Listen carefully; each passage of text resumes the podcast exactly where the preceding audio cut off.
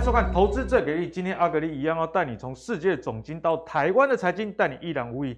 那看阿格力戴口罩就知道说，哎，这个疫情啊又要来了哦，不只是在台湾，其实在全球都非常的一个肆虐。那我们来看一下，其实除了最近大家比较知道这 Omicron 以外，又有新的变种病毒了吗？像这个塞浦勒斯研究所的人员啊，发现说有一种结合 Delta 跟 Omicron 变种病毒。哦，这种病毒就叫 Delta 孔，因为有它们两者的这基因序列的共同的特征啊，所以取名叫这样的名字。目前已经发现二十五例确诊哦，所以在未来的疫情啊，大家还是不可以小看对于整个经济局势的影响。不过阿格力先跟大家讲我自己的想法了，我是觉得说疫情固固然啊会对这个经济造成影响，例如说可能还是造成供应链，不管是塞港啊。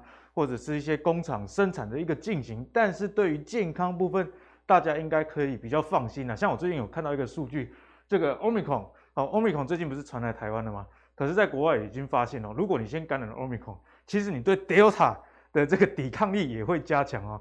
哦，你得了之后，那过了大概十几天，血浆里面的抗体啊会多四倍之多。所以，其实啊，看到现在，其实病毒跟人类已经开始产生共存这样的现象，我觉得。还是会去流感化了，因为病毒把你搞死的话，哦，它对它也没好处，大家懂我意思吗？所以我觉得疫情你要小心，对于这个经济局势不同类股之间的影响。比方说疫情这个受惠的以及疫情受害的，你还是要有这样的概念存在。但是对于整个股市，我觉得是还好，因为其实在股市里面影响比较大的哈，应该不是疫情，而是我们看到这个 Fed 今年可能会升息四次哦。原本大家预估可哎升升息三次，不过最近大家知道说三月开始，除了去年预期的升息以外，可能还会缩表。除此之外啊，我们看到在三月以外呢，六月、九月还有这个十二月可能会再度的升息啦。所以在联准会全面转鹰变鹰爪功的情况之下，对经济的冲击以及说对这个股市的震荡势必。会更加巨大，像昨天美国股市，哎，一开始真的很惨啊，后来好险，这个十年期公债的价格有上升，也让这个十年期公债殖利率不要继续的飙高，才让这个美股啊有一个比较开低，稍微收高一点点的这样的一个情况。所以在最近呢，大家真的务必要留意这个联准会的一个动向啦。好，那展望这个一月啊，目前也快到一月中下旬了。本来台股在一月五号创高，结果最近因为这个升息缩表，加上本土疫情的关系啊，又回到这个月线的一个位置。所以接下来盘势该怎么看？我们要怎么样思考？就今天跟大家讨论的一个重点啦。好，那我们欢迎今天的两位来宾，是大家非常喜欢的妖怪组合。第一位是我们的古怪教授谢承彦，以及我们的妖股大师明彰。好了，那一开始我们要来请教一下教授哦，关于这个通膨部分的问题啦。我们先来看台湾的一个情况。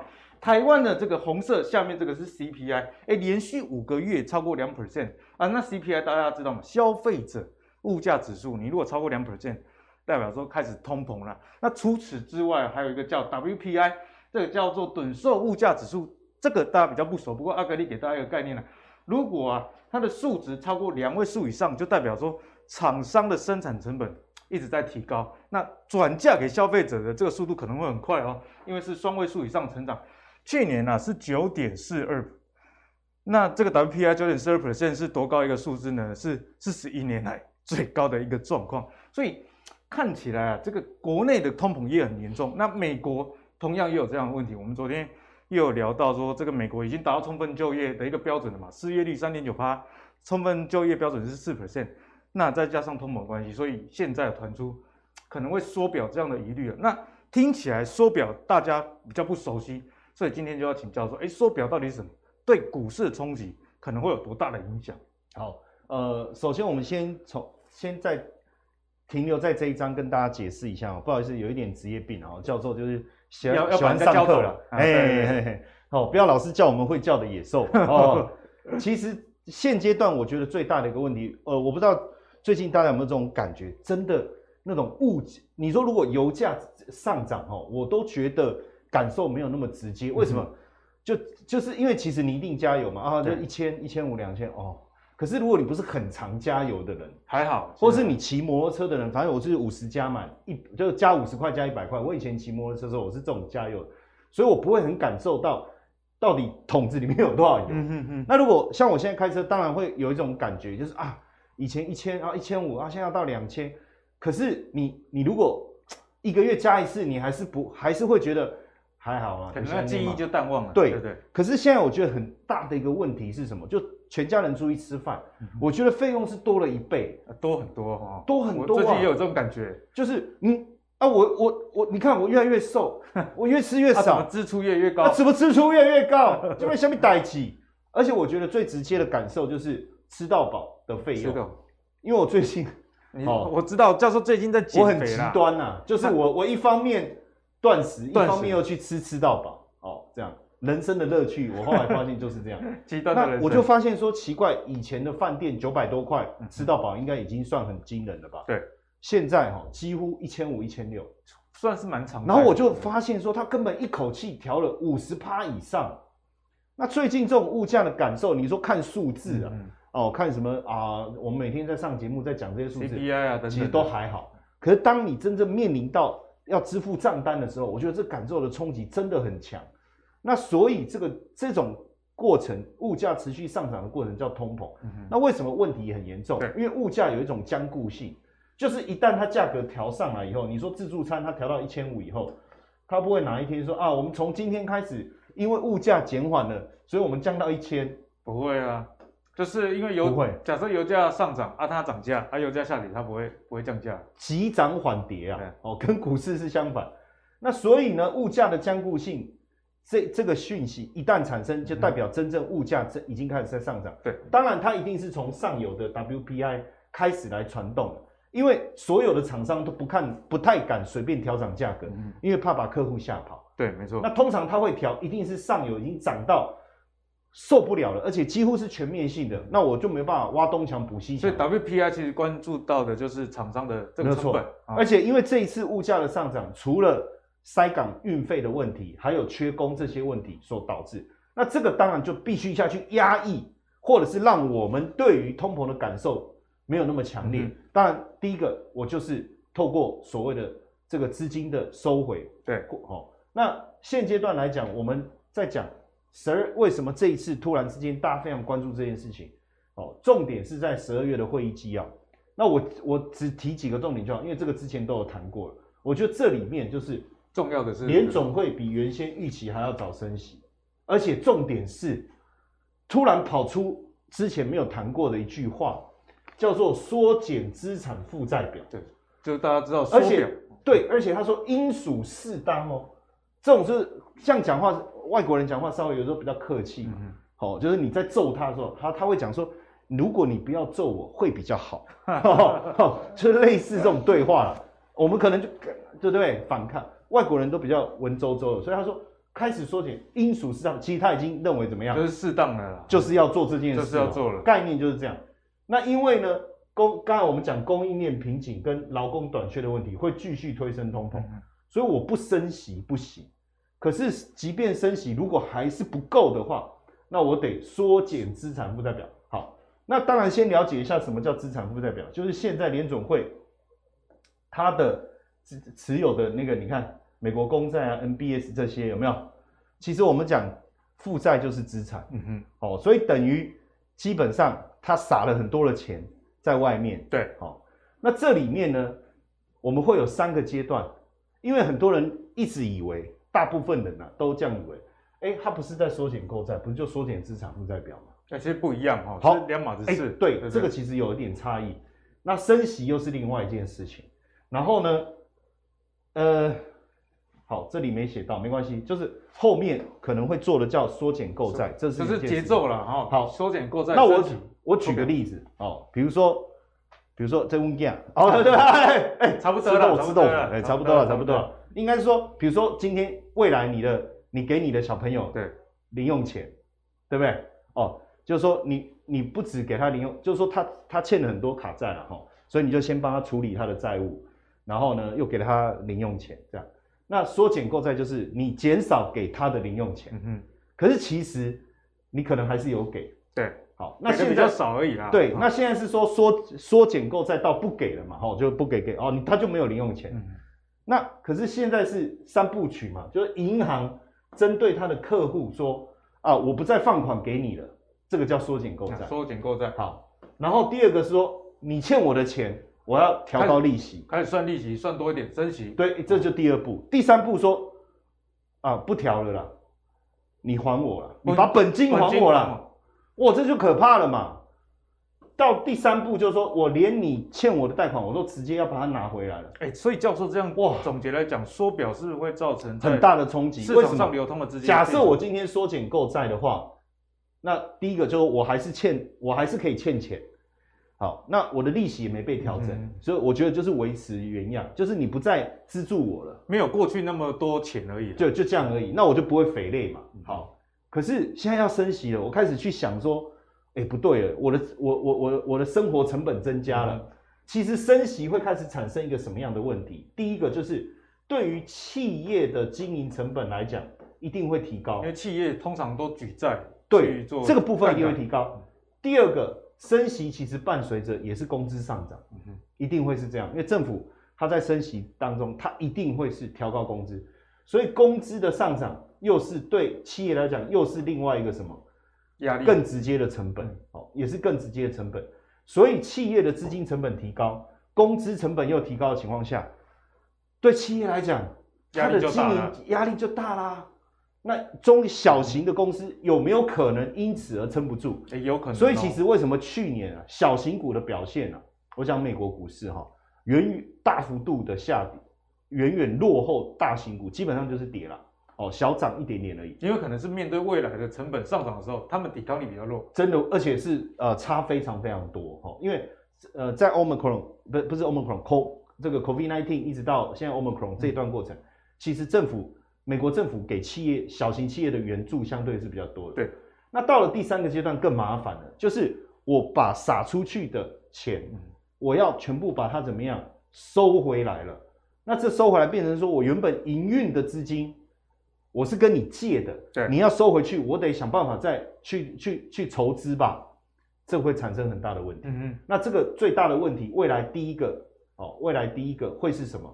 就是对于高本益比的股票，尤其是小型股，这会产生很大的影响。营运成本上升，对，是一个很大冲击，会产生很大的影响。我觉得这个要特别的注意。嗯，第二个，另外一个现象是。因为在这个情况下，一定是基本面是好的，对，所以股市大跌以后，又会突然上涨，然后涨了以后又跌了，熊熊也不掉，然后跌了以后发现，哎，其实是好的，就是我们会开始陷入。精神分裂的状态，就是很矛盾。每每一个礼拜讲的跟看到的都不一样。对，没错，要特别小心的今年。好，那教授呢，帮大家做了一个很全盘的解析了。大家都知道说，哎，缩表现在到底代表什么意思？就是哎，借出去的钱啊，放出去的钱要开始收回来喽。好，那这对于这个企业经营以及在股市上资金的水位就会有很大的一个影响。所以教授也提醒大家，高本益比跟小型股今年在投资上可能要特别的留意。那我们回到台股，好像也有这样的味道。那像昨天原本这个大盘啊是这个下跌还蛮多的，结果最后居然拉起来哦，靠的就是谁？靠的就是台积电啊。哦，那我们如果看到这个 OTC 的柜买指数，可以看到哦，最近啊金价是密密麻麻从高档二三八左右回档到这个两百二十六，已经快要碰到什么？快要碰到季线哦。黄色这条是季线，月线已经跌破了。那对比这种比较大型股，例如说台积电，哎，人家股价还那么硬啊。显然这个中小型股在台湾投资人很喜欢玩的，跌到密密麻麻。所以接下来要请教妖股大师啊，妖股大师，对，啊，如果根据这个 OTC 的走势啊，因为之前在这一段啊，十一月以来，我们都觉得说，哎，你在台股你要赚钱，就是要买贵买中小型股嘛。没错。可是最近看到风向好像有点转变哦，好像大型股比较安全哦。那在这个情况之下，你的观察是什么？好，那我先借这张图来跟大家分享一下哦。其实贵买指数对于投资朋友来讲的心理层面的影响是最大的。加权指数哦，想当然就像刚刚阿格里讲的，嗯、比方说今天我们在盘中路啊，今天哎台积电还是强，而且还拉什么？拉金融，所以加权指数是涨的。可是，嗯啊，我那都无感觉，我的股票都无去，因为你的股票在这边啊。你的股票如果是贵买，你当然没有感觉。分类要看这个，对，你就觉得到底是这个盘好像跟我没有关系。明明台北股市指数涨，为什么我的股票没涨？问题就在这个。台北股市今天哈这个位置点，它又没有直接上去，它又变黑 K。所以整个台北股市最近一个礼拜的修正，其实对市场的信心影响程度是很大的。嗯，指数其实没有跌很深，对，了不起三四百点而已。不得，我我说我光盖这些还在万八啊。可是我觉得这个礼拜一下来之后，就是因为杀这个，整个市场马上变得很冷静、很冷却。嗯，甚至其实我们回头想，哎，这个才跌五趴很多吗？No No No，不能这样算哦，那是指数跌五趴。柜买指数跌五趴，股票可以跌十到十五趴。因为如果你买的是更中小型对中小型股的中小型股，因为柜买指数不是只有单纯我们想象的那种妖股啊、小小只的，其实环球金它也是贵买的啊，也是世界先进它也是贵买的啊。环球金跟世界先进撑一下，那贵买好像没有跌很多啊。嗯、问题是你的股票不见得撑得住啊。所以这个修正下去，哎，我先讲结果哦，不见得是坏事，不见得是坏事。我这样分析给大家听哦，我们来看这张。看台北股市好了，好，加权指数有利空嘛？这大家都知道嘛。对，一个就是比较严重的 FED，嗯，缩表这件事其实蛮严重的，比对股市最直接啦，最直接，而且它是个很长线的影响。但另外一个利空就是我们讲的我没空嘛，我没空，我没空嘛，我没空的利空不见得是利空哦。哎，我先讲我没空这件事不见得是利空哦，因为每次只要遇到这种非基本面的修正哦，我我举个比较明显的，大家可能会比较印象。去年五月，那时候跌很多，一下又拉。那你买股票有没有赚钱？买有一定赚。啊，什么事？哎、欸，去年五月不是刚好疫情归给他开，对不对？你可以 Q 动看几呢？嗯、啊，其实这次也类似。所以真正影响的其实不是 Omicron，真正影响的是缩表。那这个修正下来，哎、欸，很有趣哦。它接近十日线破了之后，这一条是十日线。啊，我们在后面看看到这个，这个是十日线破十日线之后，哎、欸，反而被接走了。那接的是什么股票？一个。就大我们讲大型股，另一个是金融股很强，嗯哼，所以啊这两个接上去，那那那那会不会指数再来一次？很有可能，几率很高。就变成说，哦、我现在筹码安定嘛，我有利空啊，国内有利空，国外有利空，但都是利空。哎，不对，为什么指数涨了？所以实际上我们看到的是什么？有双重利空，但筹码变安静、安定。为什么安定？我们上上张图讲的，哦，就这样。抬高万点，然后就哇，那个台北股市跌四百点，柜买杀这么凶。妖股大师这一波上涨啊，其实成交量也没有放很大，没有，大家代表都蛮谨慎哦。是谨慎的，一定的，因为毕竟哈，行情来到这边，其实我觉得现在大家投资朋友越来越有做功课，他们大概也懂。我说明明这个修正好像很恐怖，哎，回头一看，其实不见得。所以当市场开始冷静之后，我们刚刚讲的筹码安定就很重要。最后你就会再看到一次指数的大概。你又要唱歌拉低。哎，不要不要不要，到时候说我们又又又嘎嘎嘎，没有没有，是事实就是如此。就像我们两个今天戴口罩，大家都很期待说，我们哪一天有脱又把口罩脱下来的时候，哎，脱口罩的台语，阿格力应该知道怎么讲。褪口罩，哎，唔唔通褪口罩，更厉害了，是褪翠安，褪翠安，褪口罩，褪口罩也更厉害外公，那个妨碍风化的问题。所以这三件事在台北股市这个礼拜虽然看起来哎惊，对不对？这个逃修修不一定那种感觉。可是实际上没有大家想的那么糟。那现在的观察重点不是只看金融，因为金融跟台积电是看加权。对，对于你手上的股票最重要的要看贵买，贵买今天、明天能不能够真的止跌上去，才会让市场的信心重新回温。嗯、但我先讲哦，以台北股市今天这种走法哦，贵买应该明天上去了，所以明天就上去了，很有预言了，很有可能明天上去了。所以短线上当然了，我觉得市场会有一些。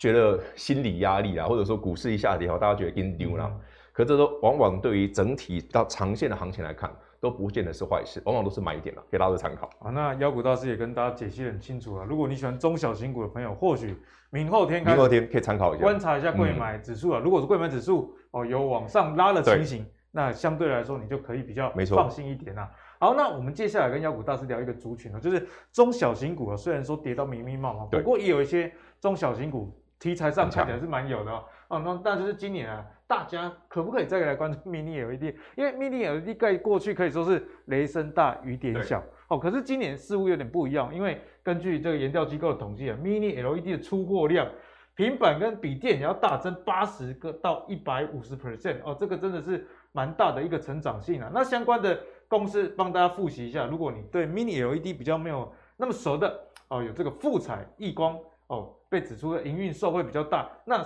Mini LED 的设备厂就是说特科技啊、惠特等等哦，所以如果是比较 LED mini LED，直接就是富彩跟亿光设备厂就有另外两家。好，那就来请教一下妖股大师了。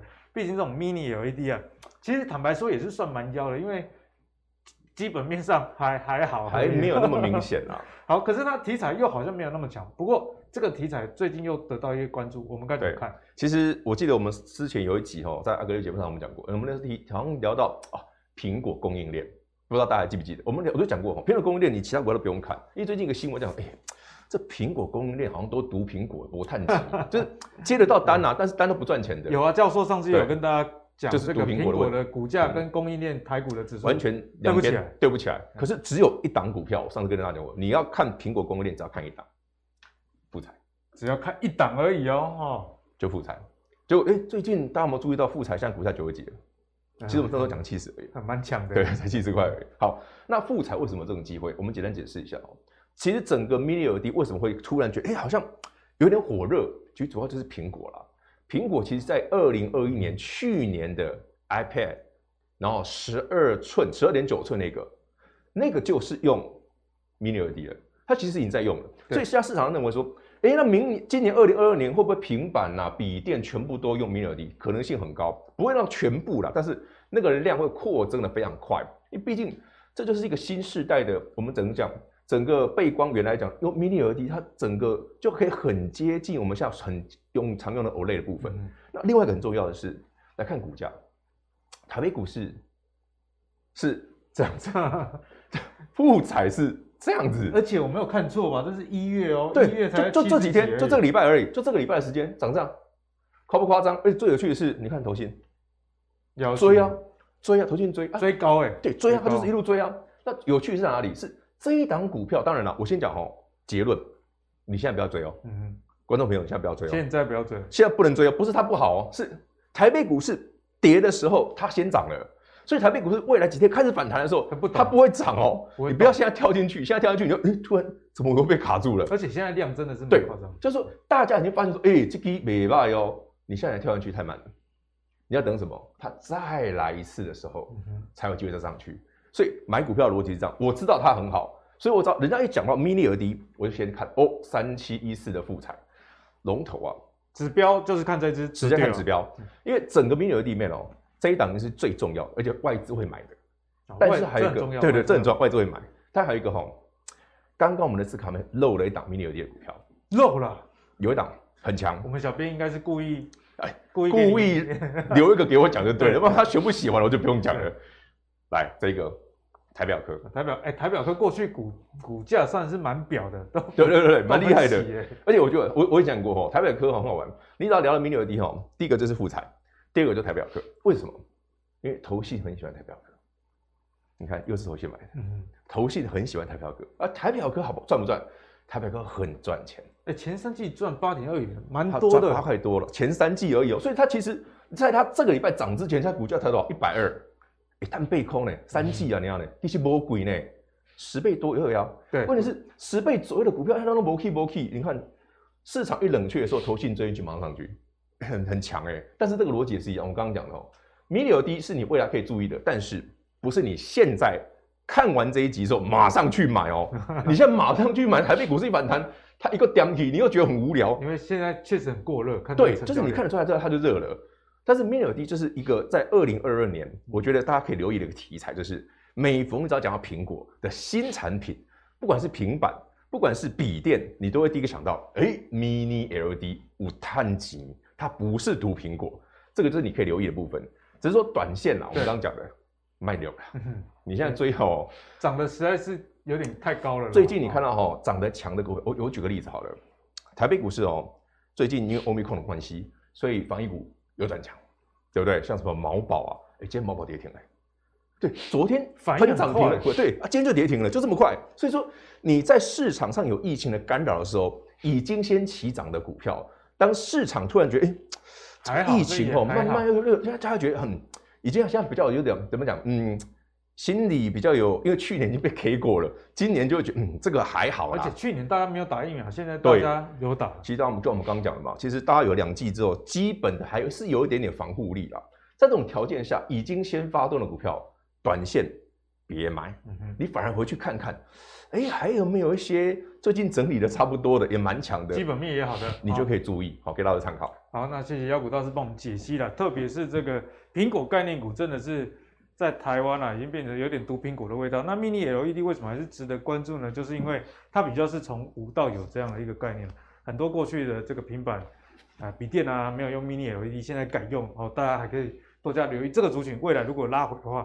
或许是一个不错的机会。好，那讲完了这些中小型股之后呢，我们要来讲的是卡多基，而且是很多人应该手上还有，或者是你还有期待，那就是航运类股啊。哦，那我们之前有跟大家讲嘛，在二月的时候啊，这个世界的前几大航商在去年冻涨的这个航价即将要解冻了。不过，先给大家一个结论：最近的货柜股虽然这个运价可能要调升了，但是股价。却动起来了哦！我们先来看一下马士基、达飞、赫伯罗德即将要解冻这个后续的报价。那这个报价如果能反映，真的能反映上来的话，势必啊国内的货柜三雄业绩应该是会受惠的，这是毋庸置疑的。不过呢，最近我们看到不管是万海啊、长隆还是阳明，哎，的确 number key 的，而且跌幅也不小哎。我像万海最近都跌了四 percent 了哦，所以从这样的情况之下。确实看起来有一种多空交战的一个味道，不过呢，还是要跟大家报告一下，大家期待的消息有可能会成真，那就是大家去年就在讲嘛，这个货运三雄探底探下追哦，随便盈余发放率给给你五成就好了，那股利可能惊死人，尤其现在股价都在这个一百多嘛，像是这个长隆跟阳明，如果能配个几十块的话，那大家就爽了。好，那最近有留意到一个新闻，或许有机会增加大家的期待，就是长隆。海运跟长隆国际的大股东啊，这个叫张国华夫妇大举信托这两家公司的持股，合计哦大概是有过半的股权啊。那这代表什么意思呢？就是你把股票信托之后啊，有可能就是为了长隆高配息递出风向球。为什么？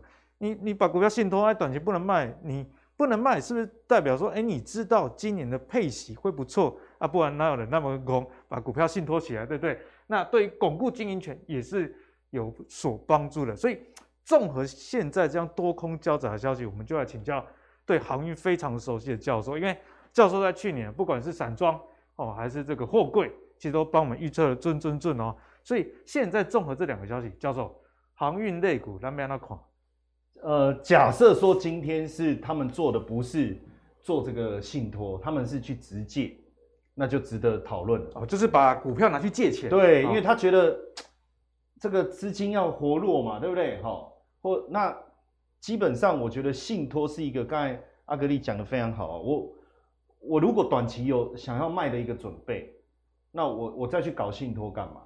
对，所以表示第一个巩固经营权，我觉得这个很重要。然后信托它有一个很很很大的好处，就是我们讲家庭财家族的财富规划是一个非常重要的一个环节，是。所以为什么市场认为配出来的息会很好？现在目前因为还没有公告了哈，这都是我们自己的猜测哦，到时候还是要以实际公告为主。是，目前市场猜大概二十到二二啊，是有这个机会的哦。对，那如果比这更好，嚯，那不得了。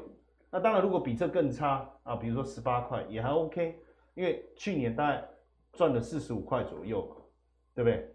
那如果能够配出，因为按照他之前配息的比例，大家认为大概都在这了。嗯、好，那至于就是说阳明啊，我们就不讨论了。为什么？因为他基本上把钱拿去放烟火了，放烟火了，一零一赞助，拿去跨年了 哦，是不是？哦，对。然后那个给船员的防疫衣发雨衣哦，那武昌还减少，减价五汤啊，这这实在是哦，武昌现在我们在这。被炒开在熊上，那行沙博啦，沙博哈，沙博。但我们不多做揣测了哈。当然，我觉得现阶段啊，过去我们一直在想一件事，嗯、因为呃，从疫情发生以后啊，坦白讲哈，谁能想到上节目还要戴口罩？啊，对啊，对不对？这个时候抢银行才要戴呢。哎、欸，而且现在现在抢匪要抢银行的时候，突然之间不知道怎么办呢？因为一定要戴口罩，大家都戴口罩，认不出来。啊，所以。对，真的不，他说不要动，然后当啊你啊你有量体温吗？哦 哦，有没有扫 QR code？然后有没有扫 QR code？然后抢匪说还没，扫完 QR code，然后把扫一扫，留下证据，然后扫完 QR code，然后再说把钱给我拿出来，然后说哎，量一下，哎，可是你温度过高，哎，然后就被直接带走了，就被隔离十四天，这很困扰的事情啊。所以你会发现说，原本大家认为航运只是一个短期的激情，是好，可是发现说不对，今年塞港的问题、缺柜的问题，我跟大家讲哦，因为今年总共大概三十几艘船会增加，提全世界三十几艘船进来，增加了运力，对不对？可是我我跟你讲，现在也不是运力的问题，不是船不够用的问题，嗯、是港口就塞住了，没有办法卸货。对我我我没办法卸货，因为上面还有空柜。好，当然如果我运力增加，也许可以把一些空柜载走，塞港的问题可能可以稍微缓解。嗯、可是另外一个问题是没有工人，没有足够的工人，而且现在可能还又染疫了，又染疫了，然后接下来可能又要罢工了。哦，这些问题，所以运价绝对下不来。我跟大家讲，绝对下不来，绝对下不来。上海出口集装箱指数。本来在这边盘整有没有？去年啊，大家觉得说要开始下来，对不对？没有，继续往上，哦，所以很难呐、啊。而且现在的客户啊，你看这个物流商，他说堪称这么多年来见过最糟的情况，就是客户很愤怒啊，货运公司很沮丧啊，你也没有办法嘛，没有办法，不是不帮你送，是真的送不出去。对，那这个瓶颈什么时候会会有所改善？嗯、我跟各位讲，或许。可能真的要到明年去，要到明年啊！我认为有可能，所以去年赚四十五块的长龙，今年可能赚五十五块，因为为什么哦？你想，去年高运价嘛，我的运力还没有那么够，嗯、我今年又运力又增加了，我的运价没有下滑哎，而且去年上半年的基期在这里哈，而且报价指数在那，所以我的获利还是会很好哦，而且换长约哦，对不对？那当然再再往后一年我们就不。不，先不讨论，因为无法预测，也许有一些变数。对，那所以如果是这样，今年可以配二十块的话，假设了顺利达标哈，我们就除以二好了，一半了，大概二十二嘛哈。嗯。然后这个一半就多少？二十二十七左右。所以也就是说，它一直到明年配息前都是维持高值利率。嗯。我们就用这个逻辑就好了，我们就用这个逻辑就好了哈。而且你看哦，韩国森罗商船和这个三星 LG 又要签长约了，年度长约哦。为什么大家要签长约？因为这个合约，我大概跟各位解释一下哈，在做这个船运的时候，它有分呃现货约跟跟合长货合约。现货约就是现货价格多少我就给你多少，就像 BDI 这样。那以前合约价在高档，现货在低档的时候，大家不愿意签长约，都给现货。后来现货价一直挂飙高，出现黄金交叉。嗯所以航航商会，你看到运价上涨，航运的获利好像没有像运价调高的幅度这么多，是因为他手上还有很多合约结。那现在全部换约，你看涨多少？一点六倍，一点六倍。所以会不会？这个也是我我我，这都是目前我们自己的揣测啦，还还因为都还要 follow 公司的一个状况，嗯、会不会大幅度换约以后，其实获利五十五块会更更多呢？其实也不无可能哦，如果比例上都是长约的话，对，就是大幅度换约比大家想象的更多的话，哦，所以这个部分哦，也也要特别的注意哦，也要特别的注意。所以在这个情况下，我我自己的想法哦是这样啊，其实我现在操作长龙已经不是之前操作长龙的思维，之前操作长龙的思维拼的是股价大幅度的上扬，对，哦，但是现在操作长龙的思维，我跟你讲，现在散户。持股的比例哦，大概之前最高的时候还有到十八哈，现在是大幅度的下降。哎，其实散户蛮有趣的，少很多。在这个股价最低点的时候开始卖。对，因为因为因为就就是都没掉嘛，就是我们往往在最后一刻要崩溃前，我们受不了了嘛。好，那结果它开始反弹，它开始开始卖。但是现在进还在还在操作的散户，基本上他的心态可能会跟呃。去年过完年以后那一波的心态会比较像，就他会觉得说还有一波大行情。可是我跟各位讲，我我刚才讲那么多，其实我要告诉你的是，很难有大行情。可是为什么我觉得还还是 OK？重点就是在于高获利、高殖利率、殖率、高现金股利的发放率所衍生的高值利率。所以你看哦，反而在这个时间点哦，如果真的是要赚价差啦，我相信法人也不选这个啦。恭喜在啦。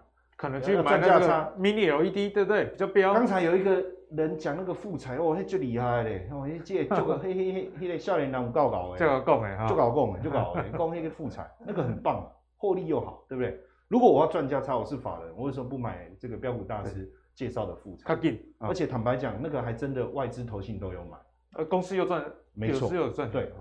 那所以他买这个的目的是什么？很简单嘛，我就求求一个今年一个字嘛，稳就好了嘛。因为今年今年不稳嘛，又要升息，对不对？我帮各位批一个字嘛，哦，这个半仙来批一个字，求一个稳嘛，稳，哦，稳，那是不要加帽了，那就稳就稳就不见了，哦，好，哦，所以我我的角角我的角度是这样哦，如我我就用直立率来思考，其实你注意看这个地方是不是一个横盘整理区？对，那大概在一百二到一百三哈，我稍微把它。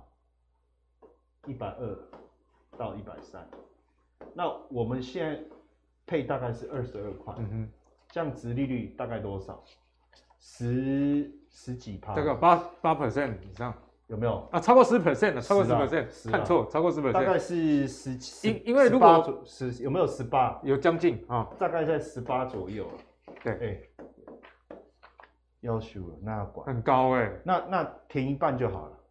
就不要全填了，到时候填一半九九 percent 也不错，对啊，所以所以我觉得这个是现在我们操作航运的最 基本要求，基本要求，基本要求就是不要期待它大涨，哎对对，没有没有，不会不会不会，不会不会不会不会，啊你也不要想说，可是我是两百块买的，那不关我的事啊，哦两百块买的，哎就哎后摆提出来跟家孙开讲啊，我跟你讲较早航运股两百块的时阵，你做嘛就徛你啊，该 all in 还是唔该 all in，阿公哎阿阿爸阿姊。哎，阿公，今麦这长隆存三块，三块，这你都唔知啊？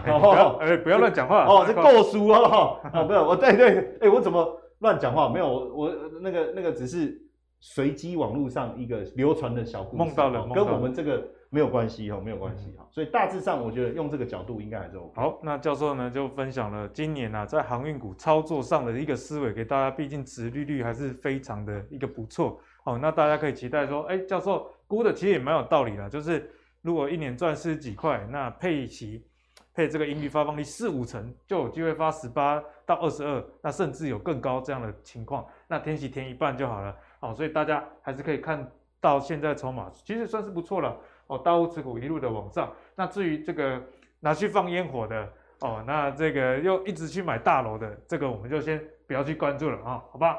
好，那节目的最后呢，要端给大家一个压轴的好菜哦。你有看到现在真的是赚到，就是我们帮大家统计通膨哦，大概一直在讲通膨通膨啊，那么影响股市，我们不能一直负面论述嘛。因为我觉得在投资市场里面最有趣的就是，不管什么样的情形呢，你都可以找到对应的受惠者。例如说啊，疫情很糟的时候，像去年啊、前年啊，那很多股票下跌，还是会有一些受惠股嘛，比方说电商。或者是医疗相关的，所以我们现在就来看，如果通膨来了，我们帮大家统计哦，十一年的一个记录，通膨两 percent 以上的一个年份，有哪一些股票会涨？哦，我们看一下，分别是台湾的金融保险指数跟台湾的非电指数。好，直接给大家结论了，平均的涨幅，金融保险有九点四，哦，那个台湾的非电有十四 percent，哎，所以看起来啊，在这个通膨来临的时候，如果你不想玩电子股了。不代表说台北股市多数都是电子股，所以你就不能再操作台北股市了。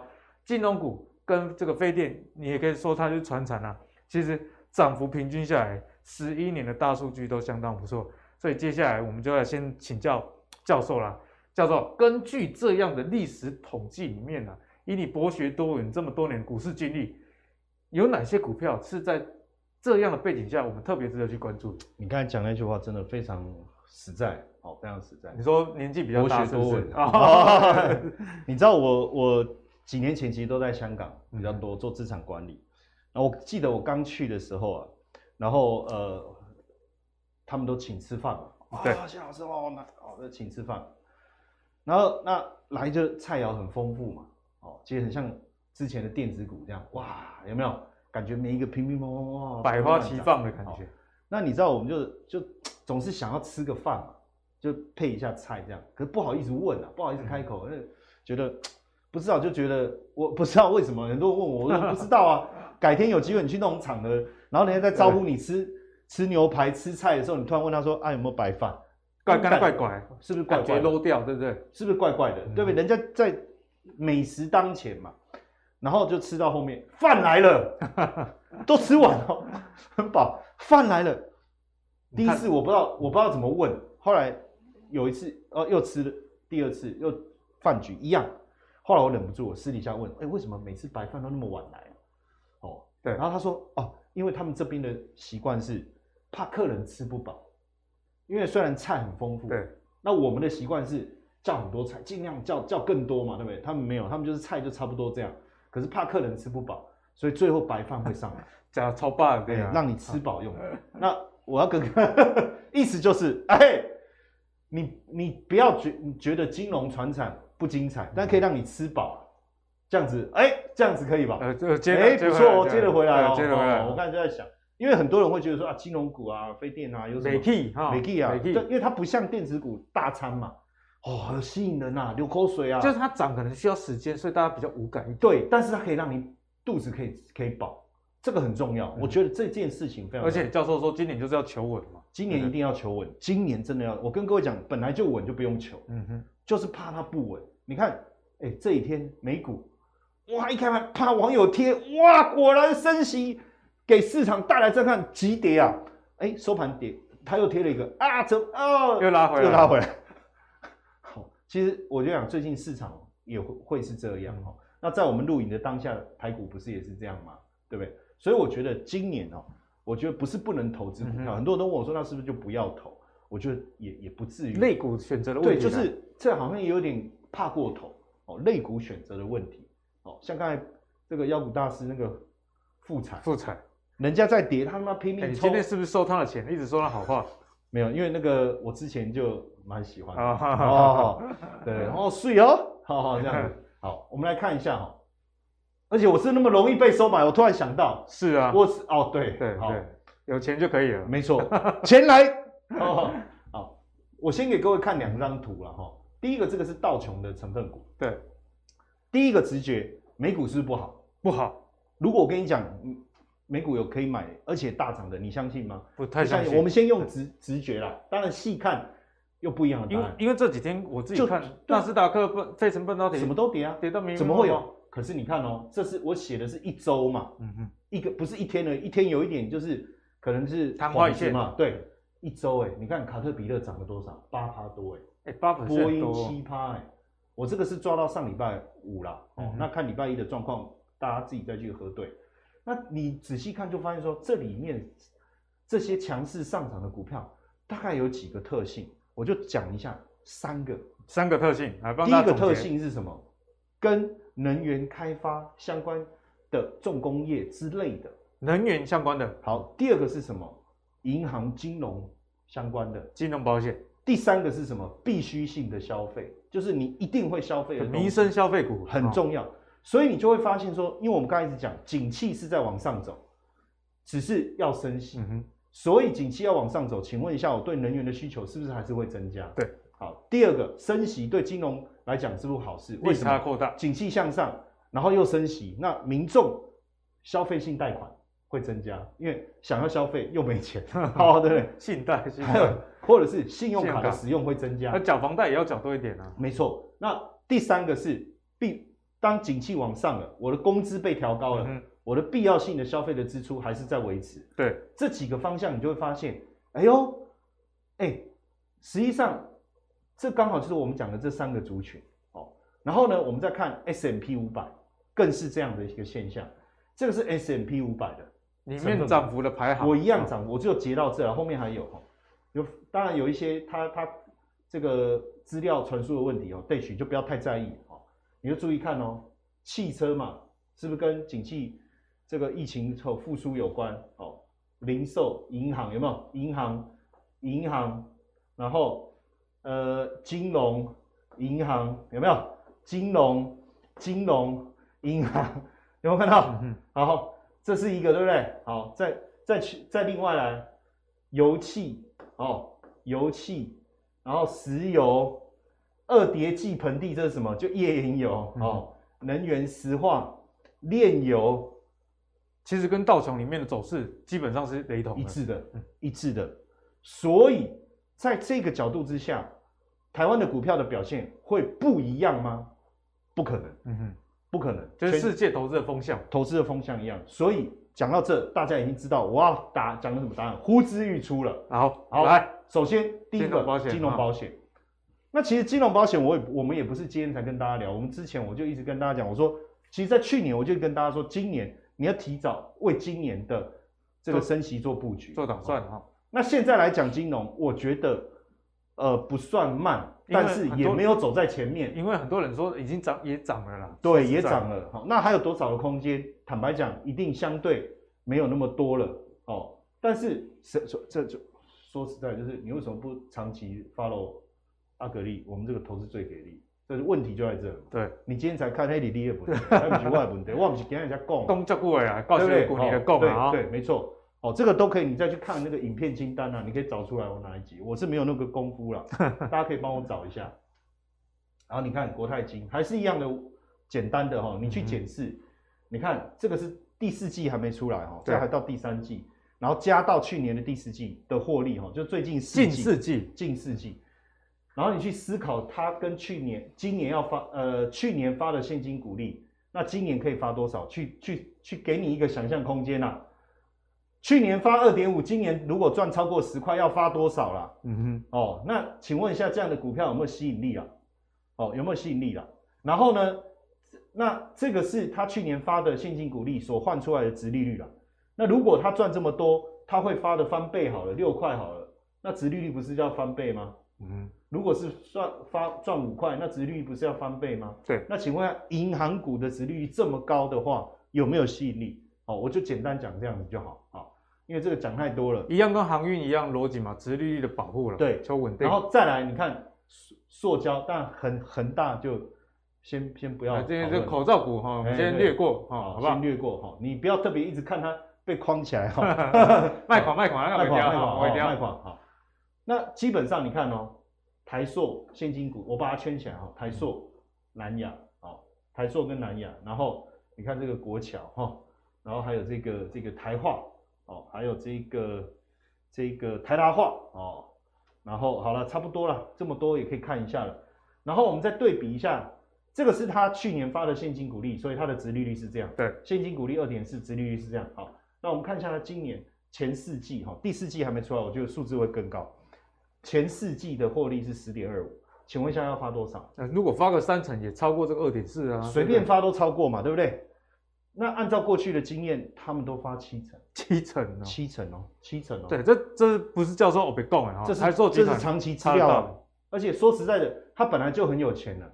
你有在一零一放烟火看到他吗？嗯，没有，没有嘛。对，你有看到他去办跨年吗？没有，没有嘛。都发给股东了。哎，对对对对，好。那在这样的情况下，我相信股利发放率还是很高。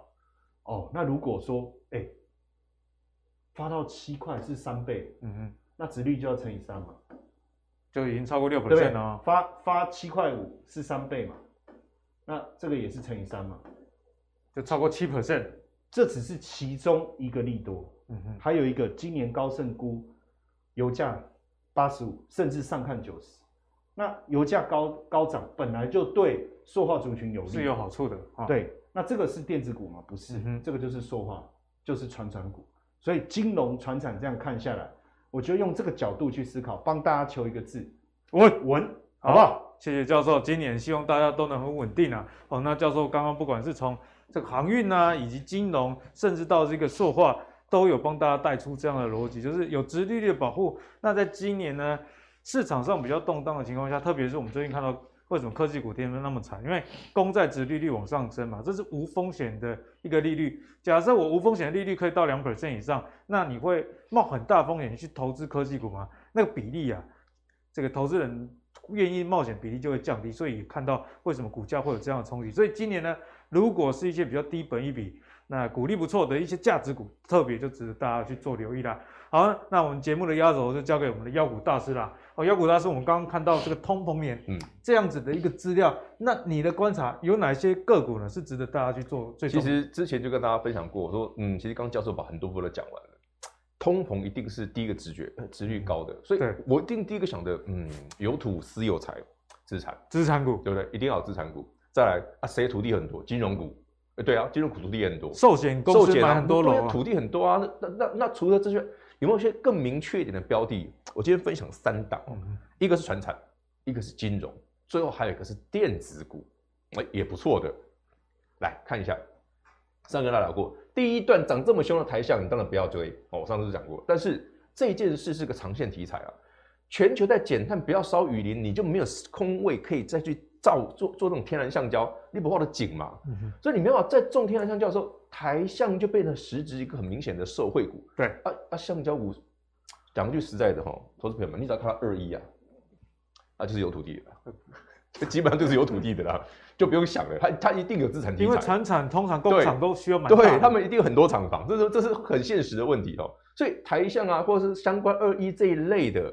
你回去查，大家土地的多的是不得了，所以只要一想到，嗯，有土司有财，二要通膨年又有升息，资产股一定要想一下。嗯、那它又很赚钱，你一定哇，那个有些资产股对不对？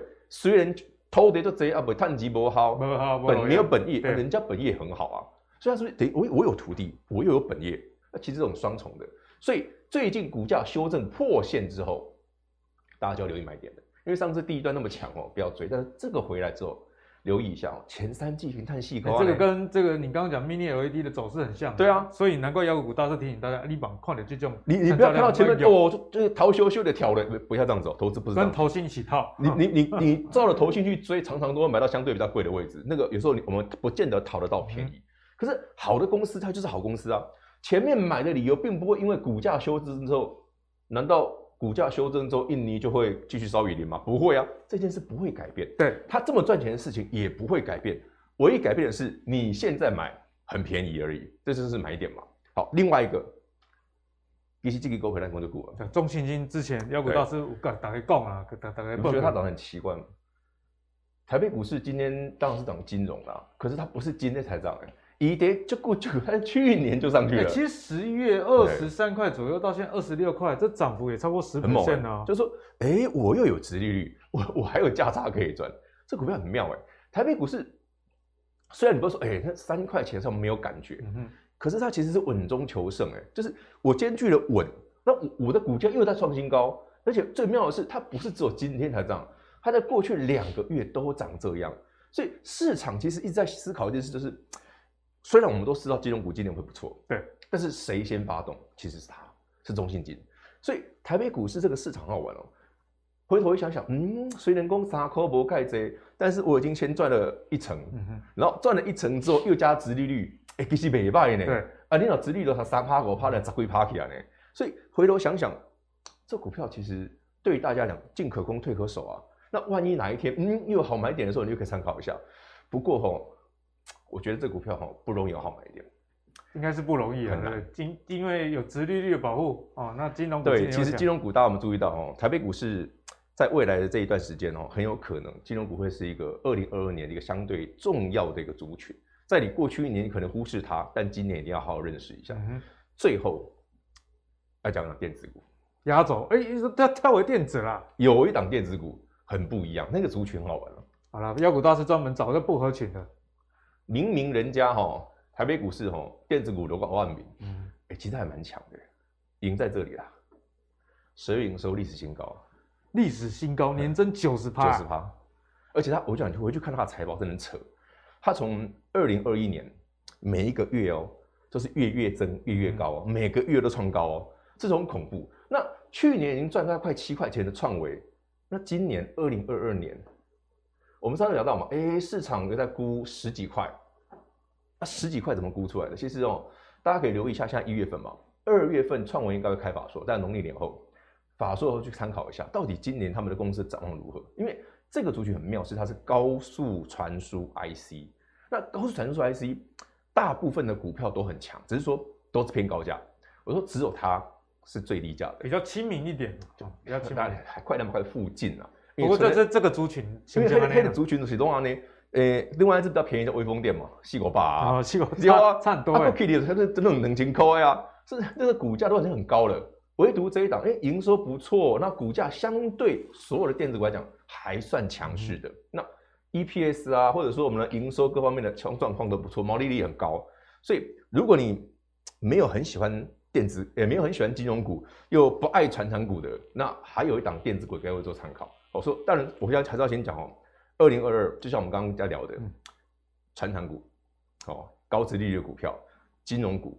可能会占台北股市一个很重要的比例，给各位做参考。对，好，那谢谢妖股大师帮大家解析了。那其实也不是说电子股今年就不能玩了，只是在普遍上的这个选股方向上，电子股你对它的标准要比过去更高。过去可能这两年因为市场上资金很多，那因为未来即将升息缩表关系，资金变少了，那有一些只有概念没有基本面的电子股势必就会受到比较大的影响。那今天呢这一集其实阿格力自己也是收获满满，因为教授教了大家。其实呢，整个联准会是有三个步骤：第一，缩减购债；第二，升息。那现在大家为什么那么害怕？因为缩表就是要把借出去的钱收回来。那市场上的资金少了，股市难免就会比较动荡。那在这样动荡的情况下，教授给大家的建议就是求稳啊，不管是货运、船产以及金融，你选一些诶比较高值利率的，今年也有一些。盈余成长性，那相对来说就比较抗跌了。那妖股大师也特别提醒大家，而且妖股在涨的时候，你不要过于的去追价。例如说，Mini LED 现在很凶，那你等它回档的时候，或许有机会再重现之前的一波涨幅，这样相对来说是比较稳中求胜的。好，希望今天的节目呢，能帮大家在一月的这个下旬开始之前，有一个选股的方向的一个蓝图。特别是在求稳这一块，金融、传产都是大家不可忽略的哦。好，那今天的节目就到这里了。如果你喜欢阿格力的投资最给力，别忘了到 Facebook 跟 YouTube 订阅“投资最给力”。我们下一期再见，拜拜。